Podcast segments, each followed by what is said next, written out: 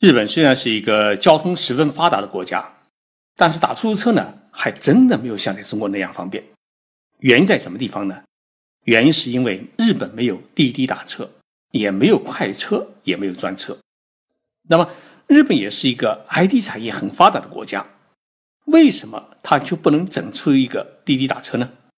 这就是我今天要跟大家聊的故事。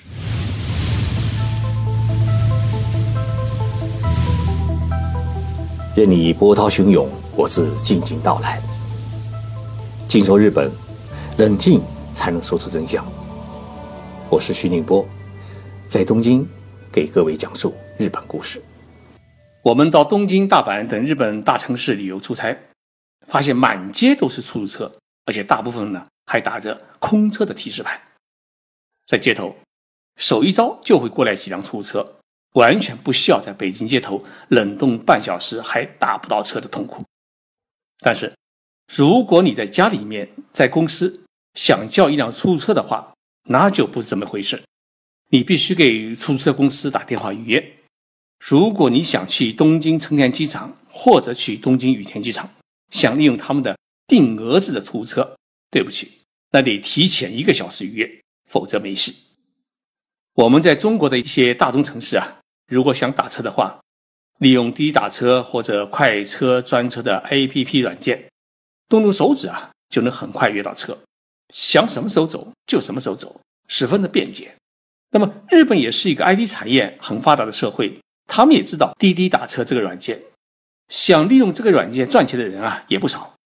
但是日本为什么就发展不起来，形成不了像中国这样一个轿车服务系统呢？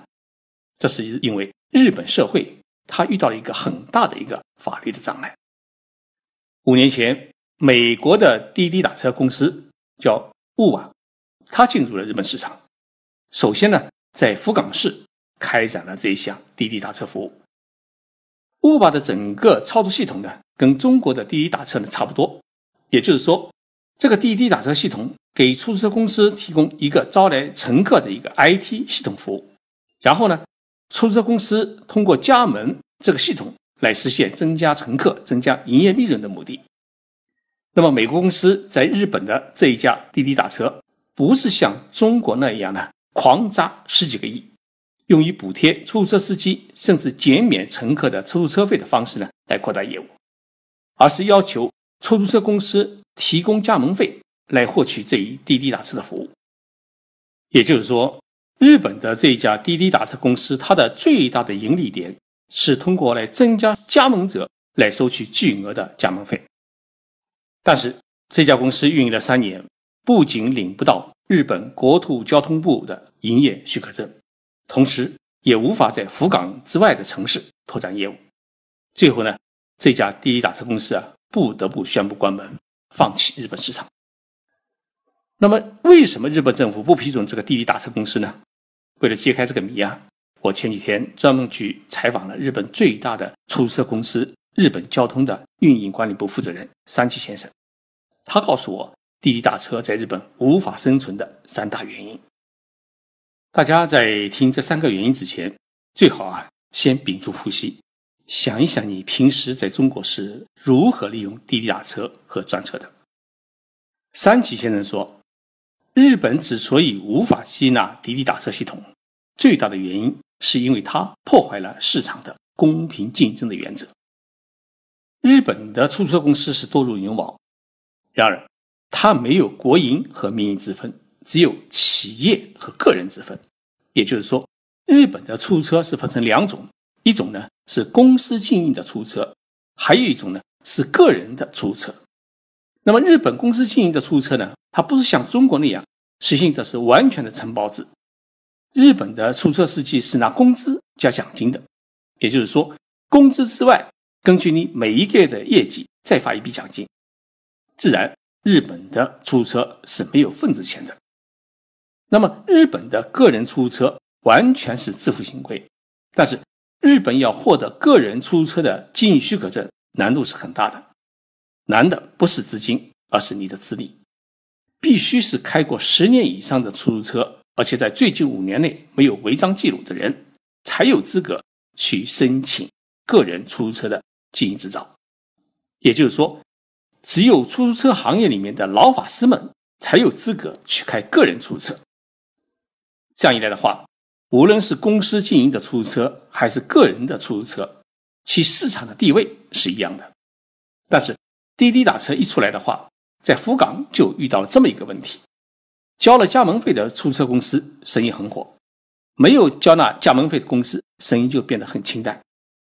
不太愿意交加盟费的个人出租车，这在福冈呢日子很难过。这样一来的话呢，滴滴打车就很明显的违反了日本商业法规定的市场公平竞争的原则。那么这是第一大原因。第二大原因。是因为一些没有出租车营业许可证的黑车，也通过加盟滴滴打车来赚钱。日本社会呢，把这种无证经营的出租车，它不叫黑车，而是叫白车。那么这样一来的话呢，白车是满街跑，不仅抢了出租车公司的生意，而且因为是无证营业，也不需要交纳税金，因此也违反了日本的道路交通法。第三大原因。许多的乘客在不知情的情况之下，利用滴滴打车系统坐上了无证经营的出租车。那么，万一遇到交通事故，乘客是难以获得正规渠道的赔偿。因此，对于乘客来说是存在很大的安全隐患。就这三个原因，日本政府认为，美国的滴滴打车公司在日本开展业务，将严重破坏出租车行业的公平竞争的原则。同时还将助长黑车的横行，是属于一种有违法律原则的行为，因此呢，不同意向他们颁发营业许可证。我有一次在上海坐出租车，跟司机聊起滴滴打车，他们也恨得咬牙切齿，说滴滴打车都慵懒了，生意并没有增加，相反的，专车快车出现后，他们的生意呢被抢走许多。我说，那你们为什么不起来向政府提意见呢？他们说。我们说了没用，公司老板都不吭声。那么，当美国的威巴公司挑战日本市场时，最先出来抵制的是谁呢？是出租车行业协会。他们认为滴滴打车这种做法将扰乱日本的出租车市场，因此向日本的国土交通部提出了反对意见。那么，最终导致了滴滴打车被扼杀在摇篮里面。那么，滴滴打车为什么会在中国得到很好的发展呢？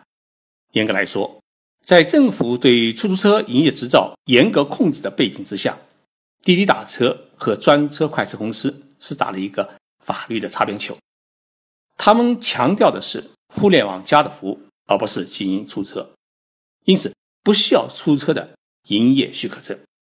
但是事实上，许多滴滴打车，尤其是快车专车公司，是变相地成立了自己的车队，开展出租服务。同时呢。许多中国人只在乎自己的用车便利，而不在乎出租车本身是否合法。中国虽然也有很完备的法律体系，但是呢，许多时候人们还是觉得，法律只要能够推动经济发展，有利市场繁荣，有些方面不够完善，甚至有些抵触，也可以睁着眼闭着眼，以后慢慢修改完善就行。中国的这种相对灵活的做法，确实有利于新生事物的成长。有利于新产业的发展，也有利于缓解城市的打车难、行车难问题，尤其是有利于改善出租车司机服务态度差的问题，为中国的出租车市场啊引进一种竞争态势。但是，滴滴打车、专车和快车的出现，确实也导致了一些无证营业的黑车的横行，冲击了出租车市场。在要市场还是要法律的选择上面，中国许多人显然是选择了。要市场，但是日本人显然是死脑筋。他们在要市场还是要法律的选择上面，他们选择的是法律，因为在他们眼里，法律是神圣的。法律规定不行就是不行，必须按规定、按规矩来做。这是许多日本人对一个事物做出是非判断时出于本能的一个遵循的原则。而这种原则的坚持，在某种程度上面。也会扼杀新生事物的诞生，让社会趋于更加的保守。所以，一个滴滴打车软件可以折射出中日两国不同的社会形态和国民的利益与法律的不同诉求。很难说谁对谁错，只能说国情不同。上周日，我开始在喜马拉雅推出了徐静波智囊特别收费节目。第一个专辑叫《立足日本》，以我在日本留学工作的二十四年的经验，全面介绍去日本留学该走哪一个途径，如何选择学校与专业，如何租房，如何与日本人打交道，毕业后如何找工作，最后如何拿绿卡的全过程。每周日播一期。总共呢会有十三期的系列节目，一些听众朋友因此担心，呃，徐老师会不会不做迄今为止一直坚持的尽说日本的免费节目？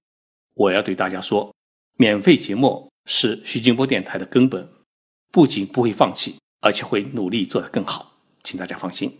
但是呢，因为最近忙于写书，原来的周末福利节目呢暂时改成有关留学日本的收费节目，敬请各位原谅。